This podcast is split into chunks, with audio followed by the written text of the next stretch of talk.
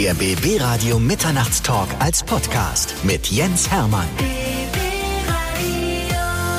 Bei mir ist Rüdiger Maas. Herzlich willkommen. Hallo, guten Tag. Rüdiger Maas ist Buchautor und Psychologe und hat ein Buch geschrieben über die Generation Z. Und die Generation Z ist eine ganz besondere Generation. Alle, die sich jetzt äh, entschließen, hier vor dem Radio zu bleiben, beziehungsweise unseren Podcast zu hören, die werden definitiv auf ihre Kosten kommen, weil wir werden diese Generation Z mal wirklich aus allen Blickwinkeln beleuchten. Herr Maas, wie sind Sie dazu gekommen, sich damit überhaupt zu beschäftigen? Naja, aus eigener Erfahrung. Also ich habe eine eigene Firma, eine Beratungsfirma und hatte viele Praktikanten in dem äh, in dieser Generation, die ich schwer begeistern konnte und die ich selber einfach nicht mehr verstanden habe, die nach äh, zwei Wochen gekündigt haben, weil äh, ihnen die Arbeit so fad ist oder was auch immer oder weil sie plötzlich mal was machen mussten äh, oder die kurz vorher absagen, obwohl sie zugesagt haben. Äh, da wollte ich mal schauen, was ist denn da anders? Und so kam ich auf die Idee, da stimmt was nicht und wir müssten mal diese Generation untersuchen. Damals, als ich die Studie gestartet habe, da gab es dieses Wort Generation Z in der Form noch gar nicht, sondern es hieß immer Generation Y und irgendwie hatten die Jungen, die tickten einfach anders wie die Generation Y oder wie die eben beschrieben worden sind. Daraufhin haben wir eine Studie gemacht, wo wir in der Bundesrepublik über 2200 Jugendliche befragt haben, zwischen 17 und 23. Dieses Alter hat mich am meisten interessiert, weil das ist ja das Alter, wo eben die Jungen Praktikum machen, wo sie sich für eine Arbeit bewerben, sozusagen Studium, wo sie fertig werden mit dem Studium und haben diese Daten verglichen mit Daten, die schon vor 10, 20 und 30 Jahren erhoben worden sind. Also Teil dieser Befragung haben wir genommen aus vorherigen Studien, die wir mit eingebaut haben und gemerkt, dass da ein völlig anderer Trend, ein großer Unterschied ist zur Generation Y oder zur Generation X. Wollen wir die Generation erstmal ganz kurz erklären? Ich glaube, ich fange mal von vorne genau. an. Das macht einfach Sinn zu verstehen, welche Generation bin ich, also um auch selber zu reflektieren, um auch zu verstehen, warum stört mich manches bei der anderen Generation, warum kann ich manches nachvollziehen die ganze Generation Forschung fing eigentlich an mit Herrn Mannheimer. Das war ein Soziologe, der äh, ungefähr in den 20er Jahren sein Essay gemacht hat für zur Generation. Das hat damals aber gar niemanden so groß interessiert. Mhm. In der Neuzeit fing es eigentlich an mit der Nachkriegsgeneration. Wichtig ist immer die Jugendphase, sage ich jetzt mal zwischen 14 bis 20. Das sind so die prägenden Eindrücke. Was prägt mich, was, was, was nimmt mich mit? Und wenn ich natürlich da den Zweiten Weltkrieg erlebt habe, beziehungsweise meine Eltern den erlebt haben, viele Kriegsrückkehrer kamen zurück, es gab nichts, da war das natürlich extrem prägend. Bin ich zehn Jahre später auf die Welt gekommen, in den goldenen 50ern, wo der eine Millionste VW Käfer verkauft worden ist, dann hatte ich natürlich eine völlig andere Prägung. Meine Eltern hatten plötzlich alle wieder irgendwo was, man hatte den Blick nach vorne. Das war die Generation der Babyboomer, die ich jetzt äh, gerade anspreche. Da gab es ganz, ganz viele Geburten. Es gab nie wieder so eine hohe Geburtenrate nach dem Zweiten Weltkrieg. Und das hatte natürlich äh, positiv positive und auch negative Folgen. Negative zum Beispiel, dass ich, wenn ich mich beworben habe für einen Arbeitsplatz, sich 30 andere auch beworben haben für den Arbeitsplatz. Das heißt also ein bisschen Ellenbogenmentalität, aber auch Dankbarkeit, wenn ich einen Platz bekommen habe. So, aus dieser Kohorte heraus kam dann auch die Bewegung der 68er. Gar nicht so äh, unverständlich, dass so eine Bewegung rauskam. Ich meine, es gab immer nur den Blick nach vorne, nie zurück. Bestimmte Themen wurden nie aufgearbeitet. Und so gab es eben diese Bewegung. Aber nochmal, das ist keine Generation, sondern eine Bewegung. Das muss man mhm. unterscheiden, so wie Friday for Future eine Bewegung ist. Das mhm. ist jetzt nicht unbedingt eine Generation. Danach kam die Generation X sozusagen. Das sind die bis 79, 80 Geborenen.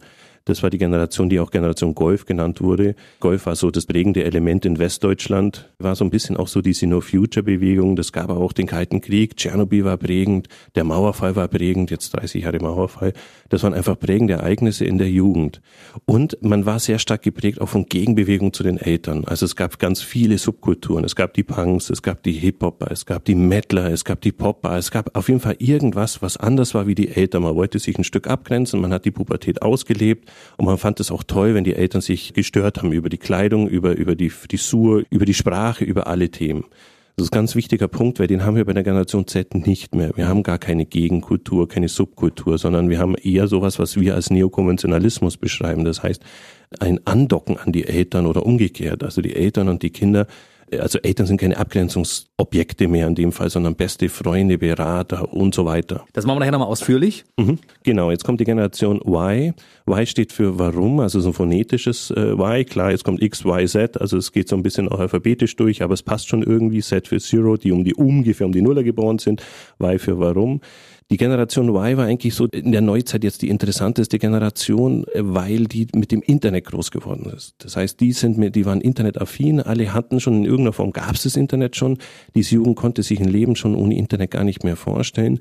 Jeder hatte ein Smartphone und diese Generation war sehr stark geprägt vom, von Work-Life-Balance, also Homeoffice, Bio, Vegan. Das sind einfach die, die Werte, für die die gekämpft haben und vor allem der Sinn. Was, was möchte ich im Leben? Was möchte ich in der Arbeit? Und diese Sinnsuche wurde sehr stark auch in vielen Praktika ausgelebt. Also ich mache ein Praktikum, ich schaue mir mal an, was, was mir gefällt, was mir nicht gefällt. Und da konnten viele Unternehmen einfach darauf reagieren. Klar, mach ein Praktikum bei mir, ich, ja, unentgeltlich oder ein bisschen Geld, mach das mal ein Jahr und dann kannst du immer noch schauen, ob du bei mir bist. Das sind Themen, die sich die Generation Z nicht gefallen lässt. Die suchen da jetzt nicht den Sinn, sondern wenn sie nicht gefällt, sind sie weg. Da ist nochmal ein ganz großer Unterschied. Das heißt, auf die Generation Y konnten Unternehmer sehr gut reagieren. Das, das war okay mit der Sinnsuche. Man stellt einen Kicker rein, man gibt den Homeoffice, weil man wusste, dass sie dann länger arbeiten. Und das sind Themen, die wir bei Generation Z gar nicht haben. Also jetzt kommen wir zu der Generation Z. Das sind die von 1995 bis 2010 Geborenen ungefähr. Diese Generation ist aufgewachsen mit Social Media. Also noch einen Schritt weiter. Das ist sozusagen die Digital Natives 2.0, wenn man so möchte. Social Media heißt also, alle Formen von Kommunikation fanden immer in irgendeiner Form off und online statt. Also diese Zwischenwelt zwischen on und offline ist richtig verschmolzen bei denen, bei dieser Generation Z. Und äh, wenn man es nochmal genauer betrachtet, sieht man bei dieser Generation Z ein sehr modernes Verhalten in, im Online und ein sehr konservatives, konventionelles Verhalten offline. Und das wundert sehr viele. Also es wundert viele Unternehmen. Da kommen welche, die extrem fit im Internet sind mit Apps und so weiter, aber in der Offline-Welt extrem unbeholfen an vielen Stellen. Und viele Unternehmer fragen mich, was ist denn da los? Also sie trinken nicht nur keinen Kaffee mehr, sondern die wissen gar nicht, wie man eine Kaffeemaschine bedient, wissen aber sofort, äh, welche App ich runterladen muss, um zu sehen, wie viele Sterne oder Bewertung diese Kaffeemaschine hat. Dahingehend haben wir große Verschiebungen. Es ist eine sehr interessante Generation und deshalb werden wir diese Generation Z jetzt mal näher beleuchten. Bei mir ist Rüdiger Maas, er ist Psychologe unter anderem, er ist Buchautor und hat ein Buch geschrieben über die Generation Z. Generation Z für Personaler und Führungskräfte, Ergebnisse der Generation Thinking Studie.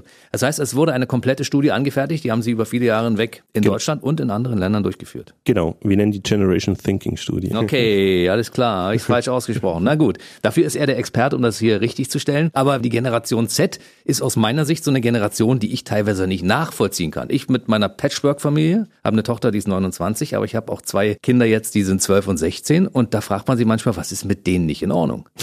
Die gleichen Fragen habe ich mir auch gestellt. Ja. Deswegen auch die Motivation, diese Studie durchzuführen. Ich habe es einfach auch nicht mehr verstanden. Und was für mich sehr schwer war, diese Jungen zu begeistern. Ich bin da irgendwie vor, vor einer Mauer ge gelaufen und, und, und das hat mich so erschreckt. Ich kann die nicht mehr motivieren mit herkömmlichen Themen, wie zum Beispiel, komm mal mit im, im Praktikum, wir fliegen jetzt zusammen irgendwo hin oder ich zeige dir jetzt mal das und das Unternehmen, das hat die Jungen nicht mehr begeistert, jedenfalls die, die wir hatten. Und, und das war so die, der Anstoß quasi auch für diese Studie. Und die ist in verschiedenen Ländern gleichzeitig gelaufen? Ja, da haben wir über 2200 in Deutschland befragt, in der ganzen Bundesrepublik. Darunter waren auch 280 sogenannte Flüchtlinge. Und das war auch ganz interessant, die viele, viele Auswertungen dieser, dieser Flüchtlingsmitglieder sozusagen der Generation Z hatten ähnliche äh, Angaben gemacht wie die Deutschen äh, der Generation Z. Also das fand ich ganz interessant. Und äh, international haben wir auch gerade eine Studie laufen, wo wir weltweit die verschiedenen Generationen untersuchen. Da gibt es teilweise Unterschiede. Aber äh, viele Punkte, vor allem diese Dinge im Internet sind eigentlich sehr ähnlich. Vielleicht können wir es mal erläutern, wofür steht denn die Generation Z? Was ist denen denn wichtig und worauf legen die überhaupt gar keinen Wert? Also ganz wichtig ist Familie und Freunde. Dann dieses Thema On-Offline, also im, im Internet präsent zu sein, aber auch im Internet authentische Botschaften zu erkennen. Die legen weniger Wert drauf, sowas wie Work-Life-Planning, so wie die, die Generation Y noch hatte. Also die möchten eher eine klare Trennung zwischen Arbeit, Schule und Freizeit. Freizeit möchten die komplett alleine genießen mit Familie und Freunden. Da möchten die keine E-Mails, da möchten die keine, keine Anrufe von Arbeitgebern äh, mehr hören oder, oder, oder. Und wir haben bei unserer Studie haben über 85 Prozent angekreuzt, ein angenehmes Arbeitsklima ist ihnen das Wichtigste in der Arbeit. Vor Geld, vor Urlaub, vor sonstigen Dingen. Also was muss da alles vorhanden sein, damit die sich wohlfühlen? Ja, ich beschreibe mal so, der, der, der unmittelbare Vorgesetzte ist so eine Art Ersatzvater. Also die Eltern waren für die Generation Z immer in irgendeiner Form für die Kinder da und haben für die Kinder gesorgt und haben aber auch ihre Kinder in irgendeiner Form extrem angehimmelt. So, und jetzt sind sie quasi in der, in der Arbeitswelt und jetzt haben sie einen Vorgesetzten, der das nicht macht, der sich nicht so verhält. Da stoßen erstmal zwei verschiedene Parteien aufeinander. Und das haben die nie gelernt. Was passiert in der Regel? Und das haben wir ganz oft, weil wir nach dieser quantitativen Befragung auch eine qualitative Befragung gemacht haben. Das heißt also, wir haben Jugendliche dann nochmal befragt, wie war das? Also auch bei dem Thema Rezo, diesen Rezo-Effekt haben wir auch nochmal qualitativ äh, befragt da haben uns die Jugendlichen gesagt, ja, ich gehe dann zu meinen Eltern und sage, hier, äh, die, der Arbeitgeber ist so und so. Ähm, ähm, und dann sagen, raten meine Eltern, gut, dann geh doch woanders hin, such doch was anderes. Ich meine, wir haben Vollbeschäftigung. Wir haben in der Generation Z vier Millionen weniger Mitglieder als zum Beispiel bei der Generation X oder bei den Babyboomern, das sind ja noch mehr, die jetzt alle in Rente gehen. Das heißt also, es sind viele Stellen frei. Äh, ich kann es mir ein Stück rausnehmen. Und wenn es mir nicht gefällt, wenn ich mich nicht wohlfühle, gehe ich. Das sind einfach äh, Themen, mit denen müssen sich die Arbeitgeber jetzt bei den Jungen einfach ein Stück umstellen. Also zahlenmäßig ist das die schwächste Generation, die wir bisher hatten. Die schwächste seit dem Zweiten Weltkrieg, ja. Das heißt also, sie haben eine, eine Riesenmacht auf dem Arbeitsmarkt, in dem sie genau bestimmen können, was sie wollen. Ja, in Positionen, wo man diese Jugend, Jungen braucht. Es gibt ja noch Positionen, wo, wo man ein gewisses Alter haben muss, da noch nicht. Aber es ist natürlich bei den ganzen Nachwuchskräften, sei es jetzt bei der Polizei, bei der Feuerwehr, also irgendwo, wo ich, äh, oder bei der Bundeswehr, aber auch, auch bei anderen Themen, wo ich eben junge Menschen als Nachwuchskräfte nehme, da habe ich eben relativ wenig. Das heißt, ich muss meine Anforderungen auch ein Stück runterschrauben, um da die, die Masse zu stemmen, die ich sonst brauche. Rüdiger Maas hat ein Buch geschrieben über die Generation Z, über die wir sprechen. Wie unterscheidet die sich dann von der Generation davor hinsichtlich Freundschaft, Liebe und ähnlichen Dingen? Sehr gut. Ähm, was wir gemerkt haben, weil wir auch mit vielen Eltern Interviews geführt haben, dass die Eltern zum Beispiel das Sexualleben ihrer Kinder kennen, weil die sich da offen mit austauschen. Die Eltern zum Beispiel tindern zusammen mit ihren Kindern oder, oder schauen sich gemeinsam irgendwelche Dinge an. Das ist schon ein Stück neu. Das hat es bei Y in der Form noch nicht so gegeben. Wir haben jetzt aber auch Eltern, die auch ein Stück internetaffiner sind. Das heißt also, man hat dann irgendwie, man kann sich über gleiche Medien austauschen bei den Jugendlichen oder, oder Mitglieder der Generation Z haben wir mal gefragt, so, was findet ihr so toll an Tinder oder an, an, an solchen Apps, wo ihr dann eigentlich relativ schnell auch zum Punkt kommt. Und dann sagen sie, genau das ist das Thema. Was für uns oberflächlich wirkt, wirkt für die Jungen eben nicht oberflächlich, weil sie sagen, hier, das wird, steht gleich klar, um was es geht, wir können gleich offen reden und wir können gleich bestimmte Punkte einfach besser erörtern und dann die Zeit intensiver nutzen. Das ist ein, eigentlich ein ganz spannendes Thema. Wenn ich jetzt mal in meiner Zeit zurückgehe, wir haben mit 14, 15, 16 damals spätestens das erste Mal Sex gehabt. Die heutige Generation beginnt ja deutlich später. Die sind zwar alle online, aber die haben irgendwie keine menschlichen Kontakte. Ja, und wir haben ein höheres Moralverständnis an der Stelle. Aber ich erinnere mich noch, als ich die erste äh, Frau, Freundin, äh, Mädchen kennengelernt habe, musste mir den Namen merken, weil ich musste übers Festnetz anrufen, um an die sie ranzukommen. Und da rief ich dann an und da war der Vater dran und dann könnte ich bitte X und Y sprechen. Also ich musste mir zumindest das merken und an den Eltern vorbei. Und der Vater dann, wer bist du denn überhaupt? Die Zeit gibt's ja nicht mehr. Das heißt, also ich muss ja nicht einmal das, äh, ich muss ja nicht mal anrufen. Ich kann ja tatsächlich einfach per WhatsApp oder was auch immer die Person äh, kontakten. Wir werden die einzelnen Kapitel mal so ein bisschen beleuchten, weil da sind natürlich Dinge bei, die, die interessieren. Gerade Betroffene, zum Beispiel mhm. Eltern der Generation Z, die sagen, ja, ich verstehe meine Kinder leider auch nicht und die Kinder der anderen. Generation selbstbewusst, die treten natürlich ganz anders auf heutzutage. Ja, man denkt immer, ich sag's jetzt mal als Vater, die haben noch nichts geleistet, aber stellen Forderungen ohne Ende. Ja, und vor allem diskutieren die auf Augenhöhe. Das ist was, wo viele Vorgesetzten, Lehrer, Professoren einfach ein Problem damit haben, weil sie sagen, hier, das, das funktioniert so nicht, das war nicht, das war in meinem Alter nicht so. Und äh, da müssen wir mal ganz ehrlich sein, als wir in dem Alter waren, hätten wir das gern auch so gehabt. Aber wir hatten keinen kein Konterpart. Das heißt also, wenn ich, als ich 20 war und Praktikum gemacht habe, ähm, dann hieß es, Lehrer sind keine Herrenjahre. Und irgendwie mhm. haben das alle akzeptiert, wenn ich gesagt habe, mir gefällt das da nicht. Und dann, ja, ist egal, da musst du jetzt mal durch. Ich musste auch viele Praktika machen. Das war immer so die Antwort. Und heute ist so, lass das nicht gefallen, dann geh woanders hin. Das muss dir Spaß machen. Das, das sind einfach Unterschiede, die wir, die wir jetzt da haben. Und da müssen wir, die Eltern, sich ein Stück umstellen an der Stelle. Dann ist es auch so, dass die Jugend ein unfassbar großes Potenzial an, an Internet- und PC-Affinität mitbringt. Als in den 80ern noch jemand in die Firma rein, neu kam, da musste man noch erklären, wie die AS400 Programm funktioniert. Hier musste F, F5 drücken oder F9 drücken und dann kommt dann der Druck und so weiter und so fort. Und heute haben wir eben 23er, die kommen und sagen, hier, das ist aber ein veraltetes System, was du mir gerade zeigst. Ich bin da schon viel weiter. Das ist auch völlig neu. Das hat es in der Geschichte so nie gegeben. Das hat es tausend Jahre nie gegeben, dass, dass dann eine Jugend kam, die in gewissen Punkten viel weiter war. In den anderen Punkten natürlich nicht, aber die interessieren ja auch gar nicht mehr. Das heißt, wenn man als Vorgesetzter so ein bisschen der väterliche Freund ist, hat man gute Chancen, bei der Generation auch was zu reißen? Ja, wenn man so eine Art Ersatzvater ist, ja. Wir haben aber bei der Studie auch festgestellt, dass viele Jugendliche gar nicht so lange im Unternehmen bleiben wollen. Also eine Unternehmensloyalität äh, haben wir so gar nicht feststellen können. Also nach ein, zwei Jahren kann es sein, dass die Jugendlichen weiterziehen in die, in die nächste Firma. Das heißt, wir brauchen uns gar nicht so viel Mühe geben, als Arbeitgeber junge Leute für uns zu begeistern, weil die sind irgendwann sowieso weg. Nee, so einfach ist er nicht. Und äh, vor allem, es kommen ja immer Jüngere danach. Also es wird ja nicht besser. Es ist ja, es kommt ja dann schon die nächste Generation. Nee, wir müssen uns tatsächlich darauf einstellen. Aber diese äh, Zeiten, dass da jemand 20, 30 Jahre im Unternehmen bleibt, die sind eigentlich in der Regel vorbei. Wenn man sich jetzt als Arbeitgeber manchmal so anschaut, was mit den jungen Leuten der Generation Z im Augenblick so passiert, also die kommen weniger zur Arbeit, als das in meiner Generation der Fall war. Wenn die einen leichten Husten verspüren oder irgendwie ein bisschen Schnupfen haben, bleiben die erstmal schon zu Hause, lassen sich krank schreiben, kommen nicht zur Arbeit kommen unpünktlich und das ist aber, es gibt so, so eine kleine Werteverschiebung im Augenblick bei der Generation Z. Wir, wir, haben eine absolute Werteverschiebung. Ja, in der Tat ist es so, auch viele äh, Jugend, also viele junge Menschen kommen schon mit der Forderung, erstmal Teilzeit zu arbeiten. Die sind 23, 24 und sagen, hier, ich möchte erstmal nur 30 Stunden arbeiten. Ja, was machst du der anderen Zeit? Da treffe ich meine Freunde. Die Tendenz ist auch völlig neu. Das hat es vor 20, 30 Jahren nicht gegeben, dass, dass ein 23 einfach Teilzeit arbeitet. Warum auch? Und ähm, mit diesen ständigen Krankschreibungen, ähm, das ist ein anderer Aspekt, weil viele dieser Jugendliche ein bisschen überprotektioniert worden sind von ihren Eltern. Das heißt also, die Eltern waren immer und überall da. Man konnte jederzeit auch zum Arzt. Ich meine, man kann jederzeit sich auch runterladen, was man für eine Krankheit hat. Wir haben dann ein, ein, eine andere Disziplinvorstellung. Also wir haben dann nicht mehr, ich, ich kämpfe mich da durch in, in, in der Offline-Welt. Und die Werteverschiebung hat damit was zu tun, dass wir unfassbar viele Optionen haben. Die haben wir alle, die stehen uns allen zur Verfügung. Also durch das Internet haben wir sehr viele Optionen. Nur die Eltern sind halt nicht mehr in der prägenden Phase. Diese Jugendlichen haben diese Optionen in der prägenden Phase eben erleben dürfen. Beispiel, wenn sie einen tollen Film anschauen wollten vor 15 Jahren, sage ich mal, dann mussten sie am Sonntag bis 20.15 Uhr warten, bis dieser Film kam. Mhm. So, die Fortsetzung kam eine Woche später, wieder eine Woche warten. Das heißt also, dieser Film oder, oder diese Zeit hatte eine ganz andere Wertigkeit. Heute, wenn ich einen Film sehen will, dann lade ich mir den einfach sofort runter, im Hier und Jetzt und schaue den jetzt auch an.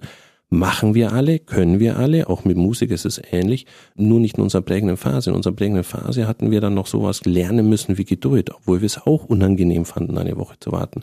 Es war nur für uns im Endeffekt da. Da sind wir einfach anders sozialisiert worden. Das bedeutet, dass jetzt die jungen Menschen eine unfassbare Optionsdurst haben. Ich lasse mir alle Optionen offen. Und das hat dann wieder zur Folge, dass dann Themen wie äh, Pünktlichkeit natürlich nach hinten geschoben werden, weil Optionen für mich wichtig sind. Kurz vorher irgendwie eine andere Option äh, noch wahrzunehmen, ist, ist viel wichtiger, als da jetzt äh, das, was ich am Montag äh, verabredet habe, dann auch am Freitag noch einzuhalten. Das hieß ja für mich eine Minimierung von Optionen. Und das, das müssen wir berücksichtigen, dass diese jungen Menschen halt einfach mit einem ganz anderen Optionspotenzial groß geworden sind. Und dadurch eben diesen alten, tradierten Werte wie jetzt Pünktlichkeit, ich muss es tatsächlich schon jetzt schon so sagen, gar nicht mehr so einen hohen Stellenwert haben, wie das noch vor 10 oder 20 Jahren war. Dafür eben solche Themen wie Nachhaltigkeit und eben Optionsmasse. Also das heißt, äh, diese preußischen Tugenden werden irgendwann verschwinden? Pünktlichkeit, Ordnung, Zuverlässigkeit, wir haben keine Langzeitstudien. Also wir wissen nicht, was in 10 oder in 20 Jahren passiert. Aber momentan ist es so, dass, dass die äh, zu Hause leben. Das heißt, bestimmte Werte, ähm, ähm, also ich brauche jetzt kein eigenes Haus oder irgendwas, weil meine Eltern sind ja für mich da. Meine Eltern haben auch alles für mich bis jetzt bezahlt. Und äh, mir geht es eigentlich eher um die maximale Optionsvorstellung. Und dadurch ist Pünktlichkeit überhaupt nicht mehr wichtig. Ich kann kurz vorher absagen, ich kann kurz vorher im Netz schauen, wo was Neues ist und so weiter. Und da das alle machen in meiner Peer, wird es gar nicht mehr so als schlimm erachtet. Schauen Sie, als ich 14 oder 15 15 war, mich mit, mit jemandem verabredet hat, gab es auch keine Telefonzelle teilweise in der Nähe. Ich kam vom Land. Das heißt, ich musste da eben um 14 Uhr warten. Da musste ich auch mal 10 Minuten länger warten, bis dann die Person kam und mich abgeholt hat.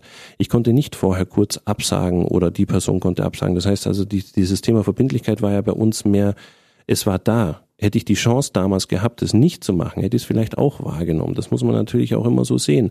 Aber wir sind eben anders sozialisiert und deswegen ist für uns Pünktlichkeit eine ganz, ganz hohe Maxime und war nicht immer schon preußisch. Das fing alles auch bei uns in Europa an mit der Einführung zum Beispiel der Uhr. Und zwar nicht der Sonnenuhr, sondern mit, mit, mit der Pendeluhr oder mit dann der tragbaren Uhr, mit der Taschenuhr, wo ich dann plötzlich Zeit auch messen konnte, Zeit einteilen konnte. Das hat zu solchen Dingen geführt. Das war nicht immer schon eine preußische Kultur. Ja. Rüdiger Maas ist bei ja. mir, er ist Buchautor, der hat ein Buch geschrieben über die Generation Z und er ist Psychologe. Wenn ich mir das gerade so angehört habe, die letzten paar Minuten, dann habe ich so das Gefühl, dass die Generation etwas ist, das wir als Eltern teilweise selbst geschaffen haben, durch unsere Art und Weise mit unserem Nachwuchs umzugehen. Kann das sein? Absolut. Genau. Wir haben die überprotektioniert. Sind wir doch auch mal ehrlich. Also, äh, auch wenn man mit den jungen Leuten spricht, die hören 20 Jahre lang von ihren Eltern, du bist der Größte, der Schönste und der Beste. Und warum sind die Eltern in Social Media? Um ihre Kinder anzuhimmeln. Die sind Fans von ihren Kindern. Jedes Bild wird geliked. Und warum sind die Kinder eben nicht mehr in Facebook? Weil sie sagen, mir ist das peinlich, wenn meine Eltern mich ständig verlinken. Mit unangenehmen Bildern und unprofessionellen Bildern weil ich halt einfach als Generation Z viel authentischer am Netz unterwegs bin, als das meine Eltern sind genau das ist das Thema. Wenn ich Vorträge halte oder Keynotes über die Generation Z und dann bestimmte Apps äh, an die Wand werfe, die jetzt für die Jungen interessant sind, dann schreiben die meisten Unternehmer diese Apps auf. Und dann habe ich die Frage, warum schreiben sie denn die auf? Warum war das denn das Wichtigste? Ja, ich muss schauen, ob das meine Kinder auch machen. Also die brauchten ein eigenes System. Also deshalb hat sich Instagram entwickelt, weil Facebook war eine Sache, wo die Eltern mittlerweile kapiert haben, wie es funktioniert und sie wollten sich da deutlich abheben, weil die im Netz anders unterwegs sind als die Eltern. Ja, Facebook ist für die Generation Z extrem out. Also das muss man an der Stelle sagen. Auch die Zeiten dann, äh, wie vor, vor zehn Jahren, wo dann äh, Personaler dann über Facebook gestalkt haben, ob jemand dann in irgendeiner Form mit Bierflaschen abgebildet ist äh, bei einer Bewerbung, die sind äh, völlig vorbei. Nee, es ist eben bei Instagram. Viele träumen davon, Influencer zu werden, viele Follower zu haben, viele Likes zu haben. Das ist wichtig. Dann gibt es so Apps wie jetzt TikTok, wo ich dann äh, kurze Videosequenzen habe keiner liest gern mal irgendwas, sondern äh, jeder hat gern Videos. Also das sehen wir ja auch, dass man, wenn man Anleitungen äh, oder wenn ich irgendwas erklärt haben will, schauen die meisten in YouTube, weil sie sich ein Video anschauen. Und das machen die Eltern eben auch das machen eben gerade alle. Also wenn, wenn jemand einen Rasenmäher kauft und äh, irgendwas funktioniert nicht, dann schaut keiner die, die Gebrauchsanleitung an, sondern jeder schaut sich das YouTube-Video dazu an, wie ich den Rasenmäher zusammenbaue. Und nochmal, wir machen das jetzt in einem gewissen Alter, aber wir machen das nicht in unserer prägenden Phase. Da sind wir aber bei den Werten. Das ist ganz wichtig. Wofür steht denn die Generation Z? Also ich habe damals gesagt, als ich jung war, ich möchte irgendwann mal ein Haus haben, ich möchte ein Auto haben, ich möchte in Urlaub fahren, ich möchte eine Familie haben, ich möchte Geld haben. Das waren so meine Wertevorstellungen. Heutzutage hat sich das komplett verändert. Ja, weil meine Eltern das alles haben, was sie aufgezählt haben. Ich höre aber seitdem ich auf der Welt bin, dass es die Bäume bald nicht mehr gibt, dass es die Bienen bald nicht mehr gibt. Also das Thema Natur und Nachhaltigkeit hat für mich einen ganz hohen Stellenwert. Und ich treffe jetzt auch das erste Mal auf Eltern, die das auch schon als Kind gehört haben. Das heißt also ein komplettes Verständnis für diesen Umweltschutz, für die Nachhaltigkeit oder auch für Friday, was ja dann der Friday for Future Bewegung dann äh, endet, äh, auch eine komplette äh, Verständnis. Das hatten wir von unseren Eltern nicht, so ein großes Verständnis für Umweltschutz. Das heißt also, wir hatten da wieder auch so eine Art Gegenbewegung. Wir haben das ein bisschen revolutionärer gegen unsere Eltern im Umweltschutz und heute ist es eher ein Angleichen. Die Eltern finden es gut, die Kinder finden es gut, alle finden es gut. So, also eine Demonstration, die alle gut finden. War für uns früher keine Demonstration. Wenn wir jetzt mal darauf zurückgreifen, dass Sie gesagt haben, also Kinder haben heute andere Werte. Das heißt, es ist wichtiger, in einem Unternehmen zu arbeiten, wo das Team stimmt, als mehr Geld zu verdienen. Absolut. Das war früher komplett anders. Ja, absolut. Also wir hatten bei der Generation Y schon ähm, bei der Befragung viel höheren Anteil an Mitgliedern, die sagten, ich möchte viel Geld verdienen.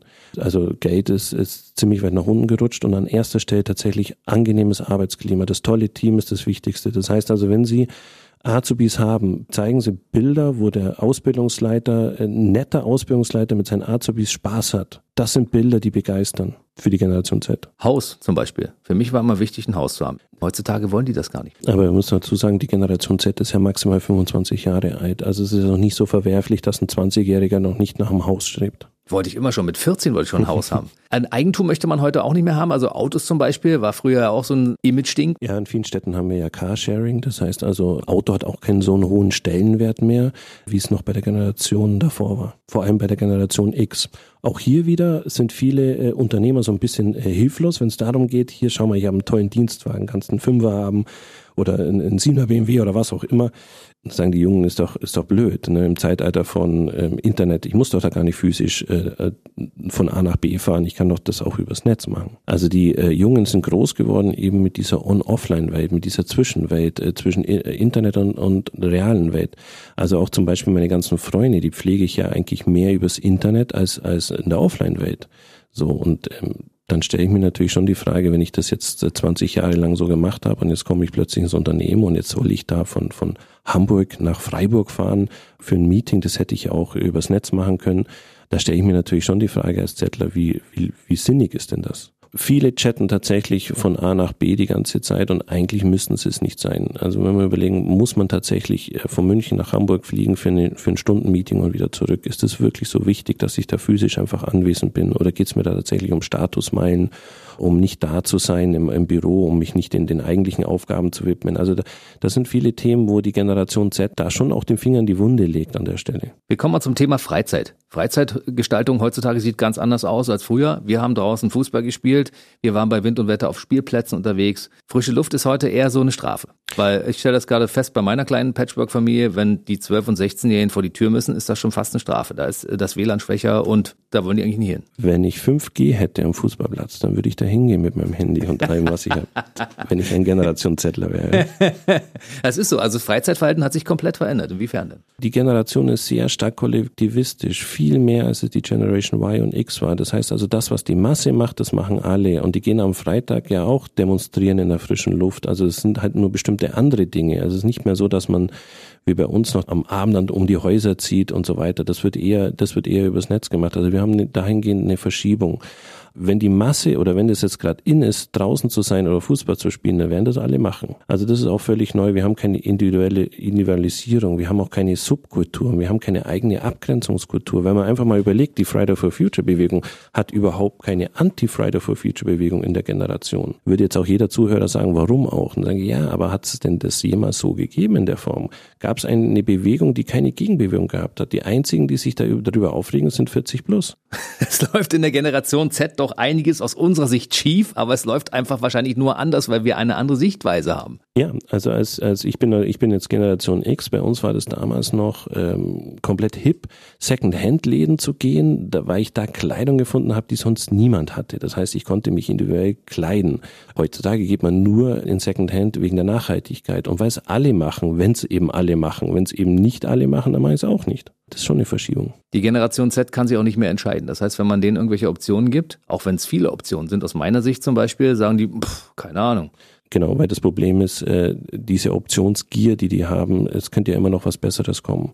Und das werden wir auch äh, wahrscheinlich auch in Beziehungen haben, das werden wir in der Arbeit haben, das werden wir in ganz, ganz vielen Themen haben, dass diese Generation immer denkt, es wird noch was Besseres kommen oder was, was Tolleres. Und in Interviews haben mir ähm, Mitglieder gesagt, ich fliege zum Beispiel nur in den Urlaub an bestimmten Orten, weil ich weiß, da kriege ich viele Likes auf Instagram, wenn ich dann ein Foto von, von irgendeinem Ort schießt, den, den nennen die Generation Z äh, mit einer hohen Instagrammability, dann äh, fliege ich da deswegen hin und das ist das Wichtigste, da ein Foto zu machen. Ich war letzte Woche in Singapur und habe mir dieses ähm, Marina Bay Sands angeschaut, dieses Hotel, wo man oben, oben, ganz oben auf dem Dach ist, in, in, in so ein Swimmingpool sozusagen, wo man über die ganze Stadt schauen kann und da sind alle mit dem Handy drin. Die machen alle ein Selfie, da schwimmt keiner. Man schießt eigentlich nur ein, zwei Bilder, die müssen super sein, die müssen gut sein, da, da hänge ich ich dann den ganzen Tag im Hotel, jetzt mal überspitzt, ne? da hänge ich den ganzen Tag im Hotel, um dann ein tolles Foto zu machen, weil ich kann ja nicht zwei, drei äh, Bilder, ähnliche Bilder hochjagen, äh, äh, sondern ich will ja das Beste hochlagen und die meisten äh,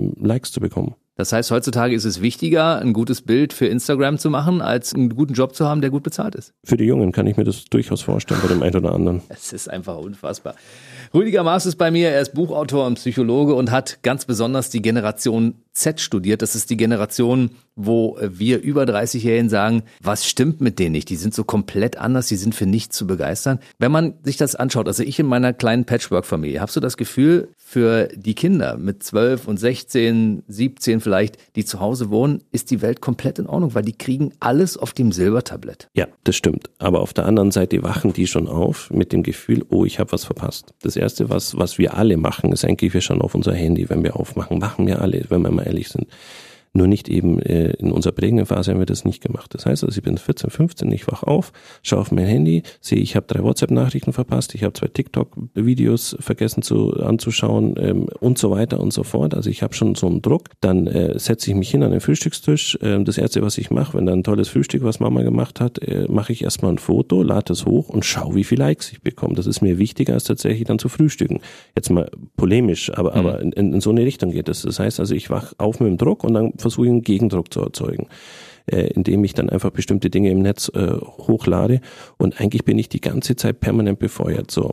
Alles, was im Netz umsonst ist, da bin ich eigentlich das Produkt, wenn man mal dahinter schaut. Also bei Instagram, bei Facebook und so weiter, da liefere ich ja unfassbar viele Daten. Und in, in Generation Z Mensch liefert im Jahr so viele Daten, wenn ich das jetzt mal physisch darstellen würde, in Form eines Buches, dann würde dieses Buch einmal um die Welt reichen. Das heißt, so viel Daten stelle ich eigentlich frei zur Verfügung. So, ich werde den ganzen Tag permanent mit äh, Werbung befeuert. Also alle möglichen Werbungen. Alles, was umsonst ist, da, da kriege ich irgendwann mal eine Werbung oder ich sehe eine Werbung links, rechts, oben. Bei YouTube kommen ja auch irgendwelche Werbedinger eingeblendet und so weiter. Und ich muss den ganzen Tag schauen, was ist für mich interessant, was blende ich aus. Das heißt also, es ist auch ein bisschen anstrengend. Das ist anstrengend, sich da den ganzen Tag da auch äh, ständig befeuern zu müssen oder auch mal offline zu leben, also mal das Handy wegzumachen. Ich meine, das fällt uns ja schon schwer. Jetzt stellen Sie sich mal vor, wie das einem 15-Jährigen geht. Denn auch diese Peer Group äh, oder die Peer Pressure hat dann da auch ständig zu schauen, was jetzt in ist, weil was heute in ist, ist vielleicht morgen nicht mehr in. So, so, das ist schon ein Druck, der da ist. Das müssen wir auch an der Stelle sehen. Und selber habe ich nie gelernt zu kopen an der Stelle. Kopen heißt also, dass ich, wenn mir was irgendwas widerfahren ist, dass ich dann selber versuche, da auch wieder rauszuholen, weil immer waren die Eltern in irgendeiner Form da.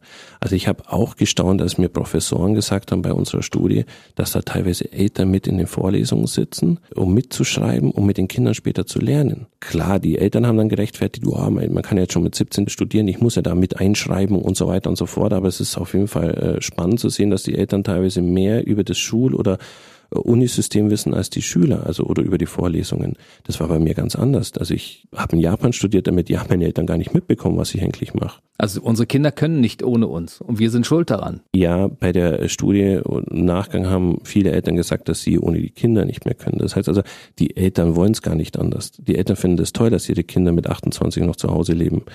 Die Eltern wollen es ja nicht mehr anders. Viele Unternehmer sagen mir, dass sie jetzt gerade äh, down sind, weil jetzt das, Kind ins Ausland möchte oder was auch immer und, und, und nicht mehr mit mir reisen möchte, ich bin nicht mehr der beste Freund und so weiter. Also solche Themen, das, das hat sich komplett geändert. Und wenn wir jetzt nochmal in die Ursprungsgenerationen gehen, ne, Nachkriegsgeneration, Babyboomer und so weiter, stellen Sie sich mal so vor, so ein Mensch, der in den, der in den 40er geboren worden ist, da gab es keinen Vater, der das Kind, jetzt in der Regel, der das Kind in den Arm nimmt, der über Emotionen spricht, der sagt, wie geht's dir? Ja, ist ja nicht so schlimm, komm, das schaffen wir. Das gab es in der Form nicht. Und vielleicht ist das auch so eine Kompensieren, dass viele Eltern sagen, okay, das, was ich nicht hatte oder nicht bekommen habe, das möchte ich jetzt mein Kind übermäßig geben. Und da haben wir auch nochmal einen ganz großen Unterschied von Generation X-Mitgliedern, die Eltern hatten, die in der Nachkriegszeit groß geworden sind oder in dem Babyboomer-Zeit, also in den, in den 60ern die in der Nachkriegszeit groß geworden sind, die hatten nichts. Das heißt, da, da hat man auch das verschimmelte Brot noch gegessen, den Schimmel weggeschnitten, den Rest äh, weiter gegessen. Und die, die in den äh, 50ern eben groß geworden sind, die hatten eben sehr vieles. Ne? Da, da gab es eben schon alles. Das heißt also, da haben wir schon eine Verschiebung. Und, und so müssen Sie sich das jetzt vorstellen, auch bei der Generation Z.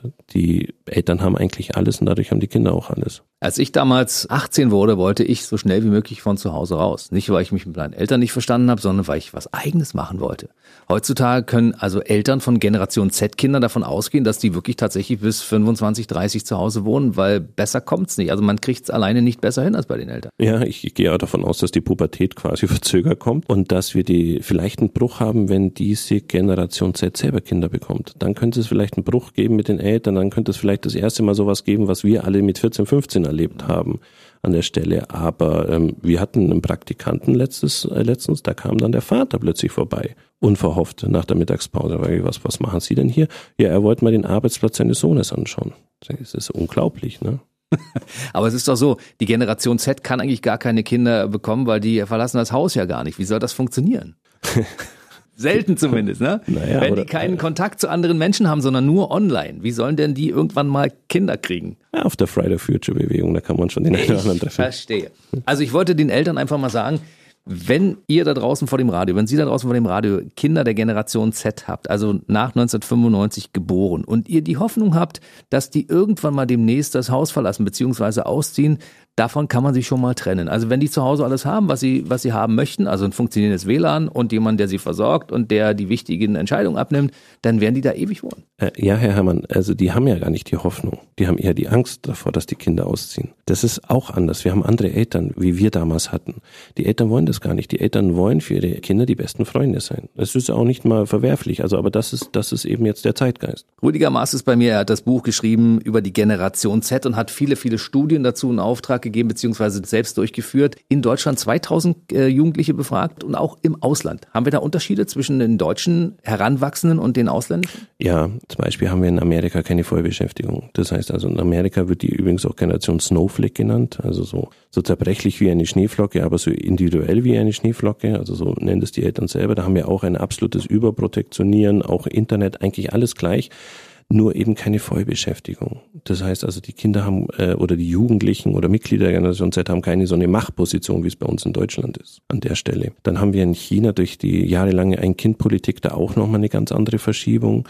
In Japan haben wir sowas wie die Generation Z schon vor 20 Jahren gehabt. Die hatten schon Handys vor 20 Jahren, die internettauglich waren das Kollektiv geprägte hatten die damals auch schon. Da haben wir jetzt wieder eine andere Bewegung, zum Beispiel eben keine, keine Familie machen, eben keine tradierten Werte mehr und so weiter und so fort. Das läuft dann schon alles so ein bisschen unterschiedlich. Alles, was eben online ist, aber gleich. Das heißt also, Instagram wird weltweit benutzt, ne, wenn es in dem Land zugänglich ist. Wenn nicht, locken die sich einfach übers Ausland ein. Es gibt viele Iraner, die dann dennoch in Facebook sind. Wir werden die Generation Z mal so ein bisschen genauer unter die Lupe nehmen hinsichtlich der Vorteile, die das für die Gesellschaft bringt und auch der Nachteile. Vielleicht können wir erstmal die Vorteile Vorteile herausstellen. Also die bringen auf jeden Fall eine hohe Moral mit. Der Alkoholkonsum geht runter, auch der Drogenkonsum, die Gewalt äh, nimmt ab, ähm, tatsächlich auch weniger Rassismus und Homophobie, auch wenn jetzt die aktuelle Shell-Studie da ein Stück was anderes sagt, aber im Schnitt haben wir es weniger, als es früher war. Dann bringen die natürlich eine hohe Internetaffinität mit, aber jetzt kommen auch die negativen, eine geringere Aufmerksamkeitsspanne, dann ein geringeres Durchhaltevermögen an der einen oder anderen Stelle, eigentlich sehr viele Forderungen und äh, weniger Coping-Strategien. Okay, wie haue ich einen Nagel in die Wand? Wenn ich das nie probiert habe vorher und es auch nie probieren muss, weil mein Papa mir das abnimmt immer, dann werde ich es natürlich auch nicht können. Die Frage ist, ob ich es jemals muss, weil ich könnte übers Internet jemanden bestellen, der mir den Nagel in die Wand äh, haut. Es, es, ist in der Tat so. Also das ist immer das Problem. Ähm, das Internet ist ja nicht mehr wegdenkbar. Also wir, wir dürfen jetzt, äh, ganz oft fragen mich dann auch eben, eben Ältere, ja, aber die lernen ja nie das und das und das und denke, wir müssen sie auch gar nicht mehr. Viele Themen müssen die gar nicht mehr lernen, weil ähm, ich muss nicht mehr wissen, jetzt ein Beispiel, wie die und die Pflanze heißt, wenn die gar nicht mehr da ist ähm, oder, oder wie, wie ich im Wald überlebe oder was auch immer. Ähm, das muss ich nur, wenn es da kein WLAN gibt. Aber dann vielleicht bin ich dann da auch nie. Wie ist es mit der Generation Z und Sport zum Beispiel? Sport war ja in, in, meiner Jugend und auch in den Generationen danach immer noch sehr, sehr wichtig. Wenn die den ganzen Tag aber nur online unterwegs sind, ist das noch wichtig heutzutage? Ja, also wir haben, was wir haben, ist zum Beispiel jetzt mal, wir haben einen, einen hohen Drang zum Beispiel auf Freiwillige Feuerwehr, auf die Polizei und so alles, was so ein bisschen gesellschaftlich, sozial erwünscht, wo ich was, was meinen Beitrag leisten kann, den haben wir. Und wir haben immer noch Zulauf in den Verein, der ist schon da. Es ist jetzt nicht, dass die alle jetzt dick und zu Hause nur vom, vom äh, Pizza essen nur vom, vom, vom Netz sind. Nee, so ist es nicht. Aber äh, in, in dem Verein wird natürlich auch viel gepostet. Und da stellen sich natürlich jetzt auf viele Bereiche dann immer die Frage, darf, soll ich das verbieten? Soll ich jetzt sagen, mal Handy aus? Die Frage ist, warum integriere ich es nicht? Wenn ich doch weiß, dass da so eine gewisse Sucht da ist oder wie oder, oder, oder so ein Wunsch, immer im Internet zu sein, dann versuche ich das doch zu, zu integrieren. Hm, also die Feuerwehr, zum Beispiel die freiwilligen Feuerwehren, brauchen sich um Nachwuchs jetzt in den nächsten Jahren keine Sorgen machen weil da darf man posten und dann bringen die Leute mit und dann wird es eine große Community und dann gibt es mehr freiwillige Feuerwehrleute, oder? Ja, ganz so einfach ist leider nicht. Also die, die, die wollen da hin, wenn sie aber merken, dass es dann halt einfach auch schwierig oder an einer anderen Stelle wird, kann das sein, dass die auch wieder abbrechen. Wir haben in vielen Bereichen äh, auch Abbrecher. Dieses Durchhaltevermögen, da durchzukommen und dass die Eltern halt einfach auch mal sagen, hier, jetzt beiß mal auf die Zähne, geh mal durch. Ne? Das fehlt an der Stelle. Also wir haben viele, die da irgendwas anfangen und dann nach zwei, drei Wochen abbrechen. Und das sagen mir auch ganz viele in vielen Bereichen, sobald es anstrengend wird, wird da eher abgebrochen oder wenn es dann die erste herbe Kritik gibt. Und da würde ich mir wünschen, dass da auch die Eltern mal sagen, nee, jetzt probier doch da mal dich durchzukämpfen. Wie ist es zum Beispiel mit Themen wie Lesen, Musik hören? Wie verändert sich das gerade bei der Generation Z? Also die Musik, die ich hören will, die lade ich mir einfach sofort runter im Hier und Jetzt. Was wir aber haben, wir haben kaum noch Abgrenzungen. Das heißt, also alle hören in irgendeiner Form den gleichen Mainstream. Wir haben auch in der Musik keine Subkulturen, keine mehr bekannte neue Subkultur, wo eine neue Musikrichtung entwickelt worden ist wo sich jetzt die Jugendlichen, zum Beispiel andere Musiker wie meine Eltern, also als ich Jugendlicher war, ich habe genau die Musik gehört, die meine Eltern gehasst haben und umgekehrt. Also ich habe nie im Leben die Musik meiner Eltern gehört. Wir haben heute keine Abgrenzungskultur. Mir ist hm. ebenfalls keine bekannt. Meine Eltern sind meine Freunde, dementsprechend hören die dieselbe Musik. So ähnlich. Oder ja. man hört insgesamt ähm, den ganzen Mainstream, den es gerade gibt. Also eher eine Popmusik, die alle hören. Wird da noch klassisch ein Buch gelesen? Naja, wir haben immer Artefakte, die übrig bleiben. Also es wird immer irgendjemanden geben, der mitunter Bücher liest und so weiter. Aber viele Zeitungen können die nicht nachvollziehen, dass man Zeitungen kauft. Das, das schauen die sich einfach im, im Handy an. Also vieles wird übers Handy schnell gelesen, schnell die Überschriften überflogen, aber man geht da nicht mehr so in die Tiefe rein. Und beim Buch ist das Thema, da schaue ich immer nicht die Überschriften an. Also es werden die ein oder anderen Themen geben, es werden auch bestimmte Bücher dann äh, immer noch da sein, aber das meiste wird übers Netz abgefrühstückt. Wie ist es mit Filmen? Gibt es eigentlich noch den klassischen äh, Spielfilm? Ich meine, wenn die nicht so eine große Aufmerksamkeit besitzen, so ein Film geht meinetwegen zwei Stunden, gucken die sich solche Filme noch an oder ist das schon zu lang und überfordert? Ja, aber in den meisten äh, Fällen Netflixen die eher. Also ziehen sich das äh, in irgendeine Netflix-Serie runter, die gerade in ist, die gerade alle anschauen und dann wird es angeschaut. Und das sind Serien, die sind 45 Minuten lang, also da das reicht gerade so. Aber so ein Zwei-Stunden-Film oder sowas, so Blockbuster? Also der klassische Ben Hur-Film, glaube ich, den wird es so nicht mehr geben der über vier Stunden ging. Aber es war ja für uns auch schon lang. Das stimmt, aber ich meine, in der Generation davor hat man zumindest mal so einen drei Stunden Harry Potter Film geguckt oder weiß ich nicht, Titanic oder so. Das waren ja auch Filme, die sehr lang gingen. Das ist ja in der heutigen Generation, habe ich so das Gefühl, gar nicht mehr denkbar bei der Generation Z. Das ist eine gute Frage, aber die Filme werden ja nicht nur für eine Generation gemacht. Da wird Hollywood das schon anders machen. Also wir haben immer noch zwei Stunden Filme. Das glaube ich jetzt nicht, dass, das dass jetzt keine zwei Stunden Filme mehr im Kino angeschaut werden. Rüdiger Maas ist bei mir, hat ein Buch über die Generation Z geschrieben, der viele Studien zugrunde liegen. Also ich würde gerne noch mal ein paar Nachteile besonders rausstreichen, die die Generation auch mit sich bringt. Zum Beispiel haben Polizei und Feuerwehr und auch Militär haben zum Beispiel Nachwuchssorgen. Nachwuchssorgen in dem Sinne, dass die Eintrittshürden ein bisschen nach unten geschraubt werden, weil ich eben vier Millionen weniger habe. Das heißt, ich muss die in irgendeiner Form kriegen, dann muss ich die in irgendeiner Form halten. Und ich meine, gerade beim Militär oder bei der Polizei ist es ja eigentlich auch so ein bisschen an Tagesordnung, auch mal einen raueren Ton anzuschlagen. Stellen Sie einfach vor, Sie sind da in einer Demo und da kommen Fußballfans, da, da, da muss ich einfach ein Stück rauer sein. Und da ist jetzt die Generation Z, jetzt, wenn man es mal pauschaliert, äh, nicht unbedingt prädestiniert dafür, äh, sowas zu machen. Da war die Generation X schon, schon prädestinierter an der Stelle so da durchzugreifen oder da eben das aufrechtzuerhalten. Und wir haben in der Tat da viele Abbrecher an der Stelle. Dann haben wir bei der Generation Z zurzeit eine geringere Aufmerksamkeitsspanne. Das heißt also alles, wo ich mich lang konzentrieren muss, wo ich vielleicht auch kein Feedback bekomme, wo ich auf, auf mich gestellt bin, im Thema Verantwortung, das ist eben nicht das Steckenpferd der Generation Z. Und das war bei den anderen Generationen der Hauptmotivator. Verantwortung zu übernehmen, Führungskraft zu übernehmen, äh, Initiativen zu ergreifen. Bei unserer Studie war ganz interessant, äh, von den 2200 Menschen, die wir befragt haben, dass an letzter Stelle innovatives Unternehmen stand. Kreativ und innovatives Unternehmen. Das war noch bei Generation Y ganz weit oben. Das heißt also, ob das äh, Unternehmen innovativ oder kreativ ist, ist mir überhaupt nicht wichtig, weil ich offline in der Regel eher konventionell oder sogar konservativ bin. Stressresistent ist die Generation Z allerdings auch nicht besonders. Nee, weil die Eltern das immer übernommen haben. Die Eltern äh, haben in der Regel äh, ihre Kinder überprotektioniert. Also vom Gefühl her ist es so, dass die auch äh, häufiger krank sind. Insgesamt sehe ich das äh, in der Gesellschaft, dass, dass wenn jemand äh, krank ist, dass er dann auch zu Hause bleibt. Das war insgesamt ähm, ist ein gesellschaftliches Thema. Will ich jetzt gar nicht an der Stelle bewerten, aber wir merken das auch bei uns selber in der Firma dass die Jungen viermal so häufig krank sind wie die Eltern. Das ist mir schon auch aufgefallen, ja. Rüdiger Maas ist bei mir, er ist nicht nur Buchautor des Buches über die Generation Z, er ist auch Psychologe.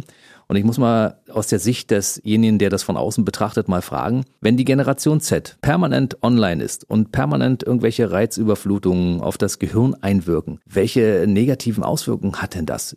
Wir haben natürlich eine Häufung an Depressionen zum Beispiel. Das hat bestimmt dieses Missen an, an diesen Coping-Strategien, die die nie selber haben entwickeln dürfen. Also äh, das ist vielleicht auch gar nicht mal schlecht, dass ich mit 14, ich sage jetzt mal auf die Schnauze fahre und mich selber wieder aufrappel, dass eben die Eltern nicht immer da sind. Das ist ein kleiner Unterschied übrigens zu den Flüchtlingen, die quasi aus Krisengebieten kommen, die sind da tatsächlich resistenter. Die haben schon mal erlebt, dass das alles zusammengebrochen ist und dass es dann weiterging. Das heißt, die haben da eine höhere Kohäsionsbindung, als es jetzt bei uns die Generation Z hat, die bei uns groß geworden sind. Da ist noch nie irgendwas zusammengebrochen zusammengebrochen. Das war immer in irgendeiner Form, blieb alles konstant und blieb da. Und wenn da jetzt mal was für mich zusammenbricht, sprich also in, in der Arbeit funktioniert es nicht so, wie ich will oder im Studium und so weiter und die Eltern können mir nicht helfen, dann stehen die oft vor einem Problem. Was würde denn passieren, wenn das Internet ausfällt und die Eltern nicht da sind für die Generation Z? Also jetzt sollen mir die Eltern nicht böse sein, aber wenn das Internet ausfällt und die Kinder in Gefahr sind, dann sind die Eltern immer bei ihren Kindern. So, so ist die Generation Z äh, sozialisiert. Aber es würde ein großes Problem entstehen, wenn also diese Faktoren wegfallen. Aber für uns alle. Also das kommt dazu, wir sind alle äh, komplett abhängig jetzt von diesen Medien. Wir alle. Aber nochmal, wir sind da nicht geprägt. Das heißt tatsächlich bei der Generation Z, die haben da gar keine Strategien. Die haben gar keinen, wie, wie funktioniert denn dann eigentlich ein 24-Stunden-Tag offline? Wir haben wenigstens noch eine Fantasie, weil wir das irgendwann mal erlebt haben als Kinder. Aber die haben gar keine Vorstellung, wie ein Leben ohne Internet sein kann. Das wäre so, als wenn ich ihnen sage, wie ist denn ein Leben ohne Auto, ohne Fernseher? Diese Vorstellungskraft haben die Jungen gar nicht. Warum? Weil es immer da war. Jetzt sprechen Sie doch mal eine Empfehlung aus für Eltern, von Kindern der Generation Z. Was sollten die denn günstigerweise mit ihren Kindern machen? In welche Richtung sollten sie sie beeinflussen? Die Kinder selber mal groß werden lassen, tatsächlich einfach auch mal selber was äh, machen lassen und dann einfach auch mal loslassen. Also auch wenn die Kinder reisen, dann eben nicht jeden Tag schauen, welche Bilder äh, die dann hochladen, einfach die Kinder tatsächlich mal für sich sein lassen.